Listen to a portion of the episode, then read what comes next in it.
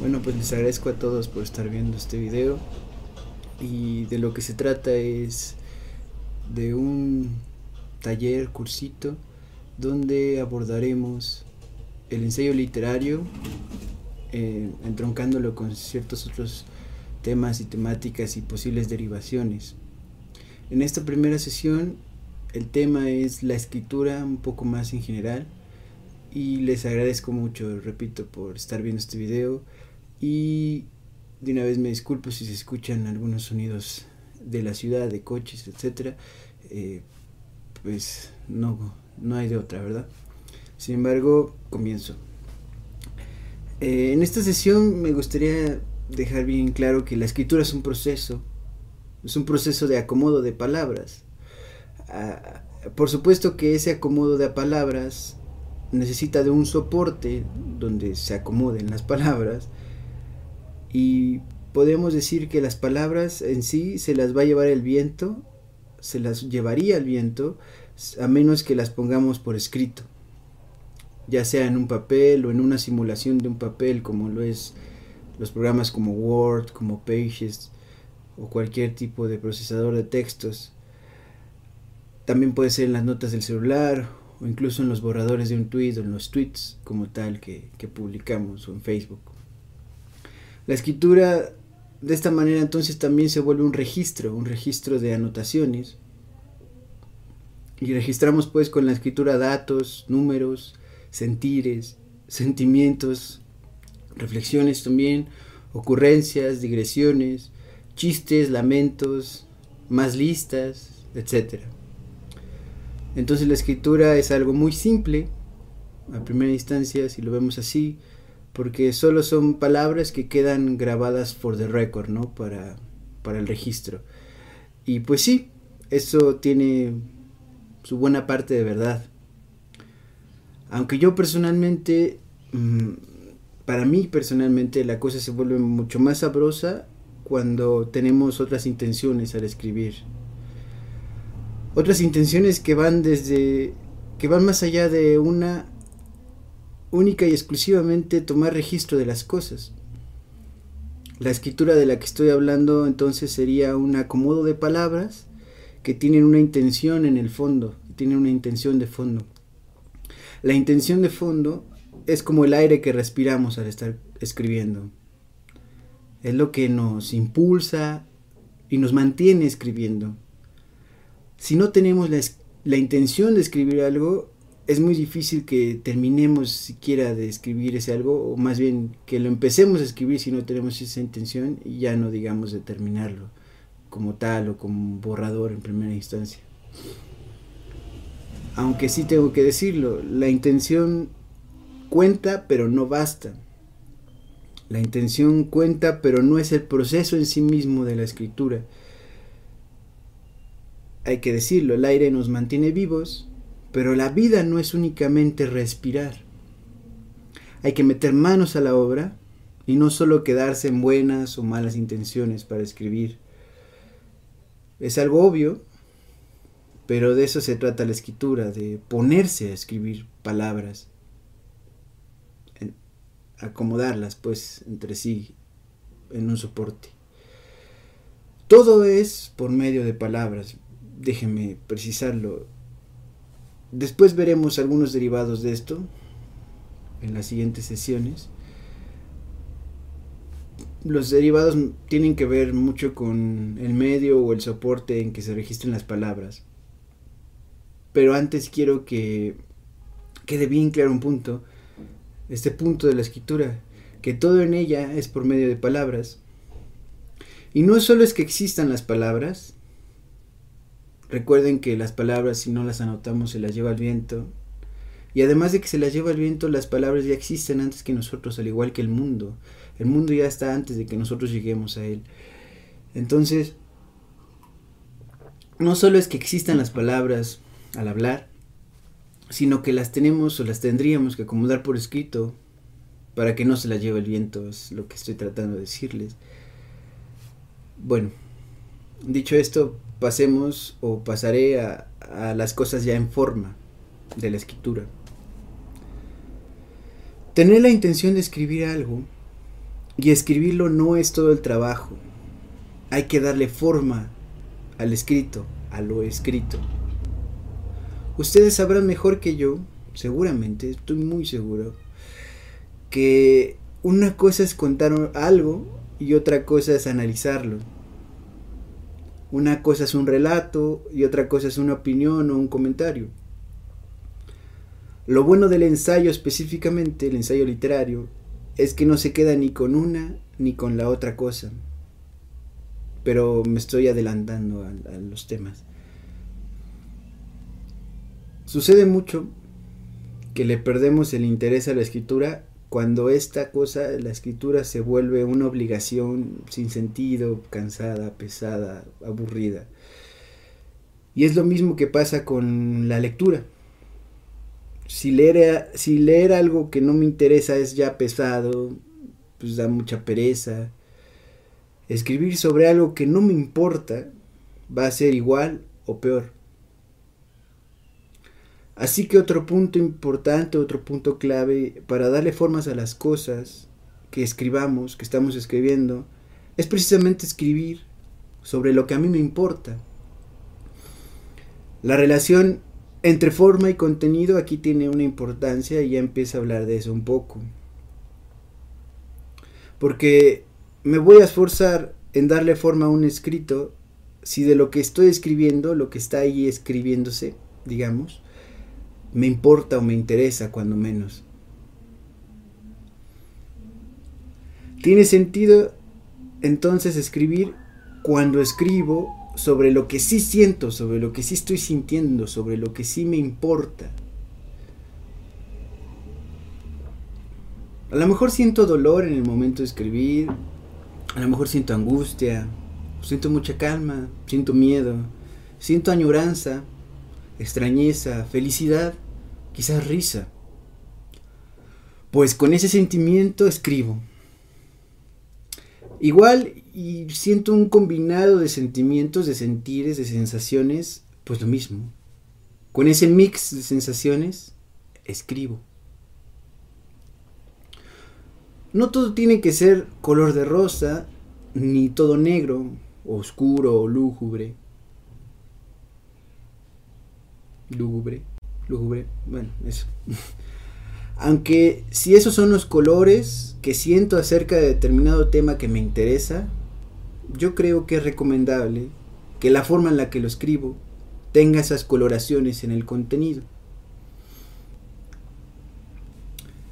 Finalmente, cuando algo ya está escrito, quien lo escribió realmente ya no importa en un sentido porque lo que debe de importar es el texto por sí mismo. Y para lograr eso, lo único que debe tener el texto para defenderse y mantenerse en pie, solito, es su forma y su contenido. Pero puede suceder, y vaya que sucede muchísimas veces, que frente a la página en blanco uno de repente se ponga pálido, que uno ya esté bien puesto a trabajar a escribir algo, y de golpe uno no sepa ni qué carajo le interesa, ni tenga la más mínima idea de lo que está sintiendo, de lo que siente con respecto a un tema. Eso no solo pasa entre las personas que quieren escribir algo, sino que es cosa común para todo el mundo, para todas las personas, diría yo no sabemos del todo nunca cómo reaccionar ante la vida misma, pero sin embargo estamos vivos. Eso creo yo. Estamos vivos y eso, por lo menos, o cuando menos, nos permite y nos obliga a la improvisación, a una improvisación más o menos continua o continuada, que sigue y sigue una y otra vez. En el caso de la escritura, por ser parte de la vida, la escritura, por ser una modalidad de estar vivo, sucede algo muy parecido, pasa algo casi idéntico. Y entonces podemos improvisar frente a la página en blanco. Podemos vomitarles, vomitarle palabras a la página escribir de golpe, parrafada tras parrafada, pero hay que decir que ningún vómito es que surge de la nada, no es espontáneo. Y ustedes, quien sea que vea esta clase, no me van a dejar mentir. Vómitos hay de muchos tipos. Algunos son por comer demasiado, otros son por comer cosas en mal estado, otros más son por enfermedad y otros más, además, son por mareos o por andar borrachos o borrachas. Inclusive están aquellos vómitos que suceden hasta cuando tenemos el estómago vacío. Hay motivos hasta para los vómitos. Hasta las cosas más improvisadas tienen sus causas, sus motivaciones. Con el perdón de la metáfora tan escatológica y visceral que acabo de meter, los vómitos concretamente de palabras frente a la página en blanco son literalmente purgas de escritura. Para mí son eso. Tienen sus causas, sus motivos, siempre personales, que no quepa duda que siempre es personal, como los vómitos, digamos, viscerales, no de palabras, al igual que esos, los de palabras tienen sus motivaciones personales, causas personales. Y los vómitos de palabras se los menciono o uso esa metáfora para porque pueden servirles, como alguna vez a mí me han servido, para atender la indigestión de todos los sentidos que podamos tener, de todos los intereses revueltos que podamos tener, porque nos aclaran un poco las intenciones que podemos, podríamos tener al escribir algo, ¿no? porque hasta vomitando estamos expresando algo y llevando esta metáfora escatológica pues precisamente a los vómitos de palabras sobre la página en blanco, eso también expresa algo y después de hacerlo, después de vomitar esas palabras, podemos utilizarlo, podemos reutilizarlo, tomar un fragmento, reconvertirlo. Porque incluso a los vómitos de palabras, estas parrafadas, que algunos le llaman también escritura automática o algo parecido, eh, incluso estos vómitos de palabras podemos darle forma y contenido. Pero bueno, los vómitos de palabras no son la única manera de improvisar con causa en la escritura que yo quiero mencionarles. Porque si no se han dado cuenta, ahorita estoy tratando algunos métodos de ponerse en acción a escribir. O acciones, más bien. Otra cosa que puede motivar para escribir algo es preguntarse cosas. Como los niños, ya saben, que se preguntan acerca de prácticamente y absolutamente todo, el porqué de las cosas. Eso sirve y sirve mucho y sirve tanto para la creación o para la ideación de, de cuentos, como para plantear novelas o escaletas de novelas. Pero en el caso específico de los ensayos literarios, que es el tema de este cursillo, es preguntarse cosas es uno de los métodos más prometedores, detonantes y digamos clásicos para escribirlos o para plantearlos primeramente. Por eso es que hay muchísimos ensayos que tienen como título palabras o tienen como parte de su título palabras como indagaciones, inquisiciones, refutación, discusión o simplemente y de plano tienen la mismísima palabra respuesta en, la, en el título. Y los que no tienen esas palabras de cuestionamiento o alrededor de eso, es porque dan por hecho eh, que el ensayo es un, puede ser o está siendo una respuesta de una pregunta planteada. Y pongamos, por ejemplo, si un ensayo se titula, por ejemplo, de las mandarinas, bien podríamos agregarle cualquiera de las palabras de la familia respuesta de las que les estoy diciendo. Y a la mejor refutación de las mandarinas no suena nada mal como un título de ensayo, por ejemplo. Y eso me hace hablarles de otra especie de em, ejercicio de puesta en marcha para la escritura, que es que un título, inventarse un título hipotético, posible, también sirve para detonar la escritura de un ensayo. En general también de cualquier otros proyectos literarios, pero de un ensayo también muchísimo más. Porque en el mismo ejemplo que les, dije, que les dije, después de que yo investigué un poco, eh, que yo sepa, no existe una refutación de las mandarinas, no existe ningún ensayo literario que se llame así, que yo sepa. Pero podría servir haberse, haberse improvisado ese título para escribirse un ensayo. Y entonces ustedes podrían preguntarse que si algo así, entonces podría ser un ensayo literario. Yo les respondo que desde mi perspectiva y de acuerdo a lo que quiero comunicarles en este curso, claro que sí. La cuestión es más bien escribirlo, o sería más bien escribirlo y encontrarle sentido, darle forma y acomodarle el contenido.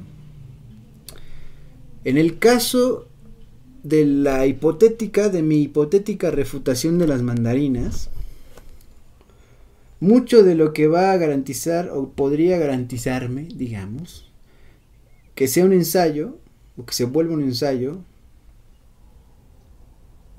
es que combine bien las cosas que vayan apareciendo, que vaya incluyendo. Es decir, yo me imagino o me imaginaría este ensayo hipotético mío empezando algo así. Me sigue pareciendo raro. No conozco persona alguna que desprecie tanto a un cítrico como yo desprecio a la mandarina. Todos me dicen que la adoran. Y yo me siento muy confundido en los días de muertos. Claro que me como las hojaldras, el pan de muerto. Pero unas que yo mismo haya comprado y haya mantenido alejadas de las mandarinas. Está bien que el pan sea de muertos, pero quisiera que supiera todo, que tuviera sabor a todo, menos a una peste cítrica. Porque si quisiera un martirio menos malo, me compraría un panque, de naranja. Ese sería como el principio de este texto hipotético. Estoy sacando un poco de la manga. Luego, insertaría una parte que sea eh, el recuerdo de cuando yo era niño, de que cuando yo era niño sí tenía amor por esas frutas. Y diría, yo, de niño, me devoraba las mandarinas, pero ahora ya crecido las odio. No sé qué pasó. De repente, puff, se fue el amor. Así pasa. Hasta con las comidas, hasta con las mandarinas. Sucede que desprecio tanto que su aroma se le pega a todo en mi casa a fin de año por las montañas que acomodan de mandarinas como parte de las ofrendas. Digamos, ahí estaría un poco el desarrollo de la actualidad, de mi sentir actual. Y el quiebre de ese ensayo, quiebre entre comillas, el, plot twist, digámosle así, eh, sería o vendría con la mención de, un, de una cosa de YouTube. Y iría algo así. E iría algo así. No hay nada que disfrute tanto como los videos ASMR. Esos que te hacen cosquillitas en la espalda de que te hablan y hacen todo bajito frente al micrófono. Y en el último episodio que subió la chica de los videos que yo sigo, se la pasa cortando y exprimiendo mandarinas. En eso, con esos videos, estoy volviendo a encontrarme con un amor que creí perdido y para siempre. Bueno, lo que quiero que vean con este improvisado, porque es improvisado en cierto sentido, eh, ensayo, que es un poco, bueno, ejemplo, es un ejemplo. Lo que quiero que vean es que al escribir un ensayo, por un lado, tomo anécdotas del pasado que me sirven para hablar del tema pero también lo relaciono con algo más contemporáneo, como lo es contar en este caso lo de los videos de YouTube. Y al mismo tiempo estoy hablando termino hablando lo redondeo con algo más universal que por un lado es más o menos universal, ¿no? Porque no, mandarina no hay en todo el mundo, pero entenderán mi punto, que es una fruta es más universal una festividad es más universal, al menos en el contexto mexicano de Día de Muertos. Y también estoy contando, claro, mi historia de amor-odio por las mandarinas, pero el amor y el odio pues es algo universal en los humanos, ¿no? No sabemos si a los robots, pero ya lo veremos. Eh, y finalmente me gustaría, podría terminar este ensayo, este ejemplo, de la siguiente manera. Solo el Internet pudo venir a salvar un amor que creía extinto. Sigo odiando su aroma, el aroma de las mandarinas, y no me gustan como alimento. Pero las mandarinas como imagen que se mueve y como sonido que se escucha, que se puede grabar, son de lo más delicioso del mundo. Claro que esto es un ejemplo, vaya, es algo que lo uso para ejemplificar, vale, para ilustrar un poco. Y no es el ensayo entero, o sea, le estoy presentando o leyendo partes posibles. Sin embargo, quiero que se entienda la idea. La idea es que fui dando y dando, gajo a gajo, aroma aroma, una refutación, una respuesta mía hacia las mandarinas. Y espero que se entienda. Es un ejemplo, es una manera de ilustrarlo como un ejemplo. Y bueno, espero estarme explicando. Y claro, son fragmentos de ese posible ensayo refutación de las mandarinas. ¿no? Eh, no es la lectura completa de ese posible ensayo que no existe un ejemplo. En esta primera sesión no voy a profundizar en varios de los elementos que pueden salir o pertenecer en un ensayo, formar parte de un ensayo, porque no quiero agotar demasiado su atención y porque, vaya, pretendo irlo dosificando en las otras sesiones de este tallercito, bueno, de este curso. Pero lo que sí quiero es soltar ya una, idea clave, una idea cardinal.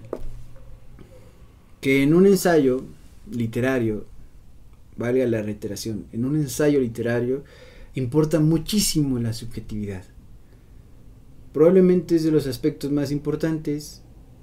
Habrá casos donde eso se pueda sustituir, transformar jugar con ello, con el aspecto subjetivo, en cómo se ve en las en los textos ensayísticos. Sin embargo, es una, si no es que la idea más importante o la idea más clave de los ensayos literarios para continuarlos tradicionalmente o para cuestionarlos, haciendo más ensayos literarios, por supuesto. Pero sí quiero dejar en claro que en la gran mayoría de ensayos literarios, la subjetividad se pregunta cosas, lanza hipótesis, hace rodeos, habla de otras cosas, vuelve al tema principal, cuenta anécdotas, menciona recuerdos de lecturas o imagina cosas o posibles historias, historias, posibles historias. Hace todo eso y puede hacer mucho más. Como si fuera una plática, como si fuera un chismecito alrededor y acerca de un tema que le interesa. Alrededor y acerca de un tema que le interesa. La subjetividad es siempre particular y en el ensayo eso se nota. Yo, por ejemplo, no haría ningún ensayo idéntico al que ustedes harían, al que ninguno de ustedes y ninguna de ustedes haría, aunque así me lo propusiera, porque yo no soy ustedes para bien o para mal. Con lo que yo soy ensayo, entonces, ni más ni menos. Ya iré profundizando en esto que estoy diciendo, pero lo que quiero que recuerden es que los ensayos literarios se los escriben los sujetos. Y ningún sujeto es idéntico ni siquiera a sí mismo, por el paso del tiempo, por aprender otras cosas, por vivir nuevas experiencias. El clásico, ¿no? De el río, de Heráclito, que nunca te vayas en las mismas aguas y no es el mismo hombre que entra en esas aguas y todas las interpretaciones posibles de la identidad del paso del tiempo y lo subjetivo como un cambio constante, ¿no? Pero bueno. El tema de un ensayo puede ser cualquiera. Cualquier cosa puede ser materia del ensayo. Pero cada ensayo será distinto o es distinto porque el sujeto siempre es único. Aunque los temas se puedan repetir más o menos a lo largo de la historia de los ensayos en general. Y bueno, antes de acabar mi, mi monólogo, y quiero agradecerles a todos los que, a todos y a todas las que vean este, esta primera sesión. No quiero hacerlo demasiado largo, ser lo más concreto posible a pesar de todo y a través de todo este tema. Eh, mi objetivo al final es que de alguna u otra manera comunicarles que para escribir ensayos y en general para vivir, que se diviertan un poco más, que la pasen bien, que tengan confianza para expresarse, en este caso pues primordialmente por escrito, aunque no se limita a eso pues. Y también plenamente decirles que cualquiera puede ensayar y que de principio yo ya estoy muy sorprendido por estar grabando estas clases y muy agradecido con todos ustedes quienes vean y compartan este pequeño trabajo para hablar y incentivar el ensayo literario. Les agradezco mucho y sin más, me parece que es un buen tiempo que sea más o menos media hora cada sesión para no aburrirlos. Su atención es muy valiosa y su subjetividad muchísimo más. Por último, decirles que, bueno, igual hago un corte en esto, aquí, para que se vea. Eh, o quizás no, quizás lo deje para no hacer cortes. decirles que las siguientes sesiones esta fue una sesión introductoria, hablar de la escritura como un proceso y de ciertos actos o ejercicios que nos pueden servir para detonar la escritura como el vómito de palabras, preguntarse cosas, inventarse títulos hipotéticos. Eh, todo esto va más orientado, por supuesto, a los ensayos literarios, pero toda la literatura con sus géneros pues es una especie de organización nada más, pero se van interconectando y hay diferentes eh, improvisaciones e implementaciones en muchas obras. Eh, y lo que entonces quiero que quede claro de esta primera sesión es eso. Todo en la escritura es por medio de palabras, por supuesto, escritas en un soporte. Los ensayos literarios no son la excepción. Habrá casos donde esto se presente de manera distinta o muchísimo más matizada, etc. Pero eh, ese es mi primer punto en esta clase. La siguiente va a ser si no me falla la memoria, sobre propiamente el ensayo y em, a mi parecer van a ser cuatro nada más. Si considero algo más para incluir o una extensión extra, ustedes díganme. A fin de cuentas es más para ustedes todo esto que algo exclusivo para mí. Muchas gracias y esta fue la sesión 1 de ensayo literario con Javier. Bye.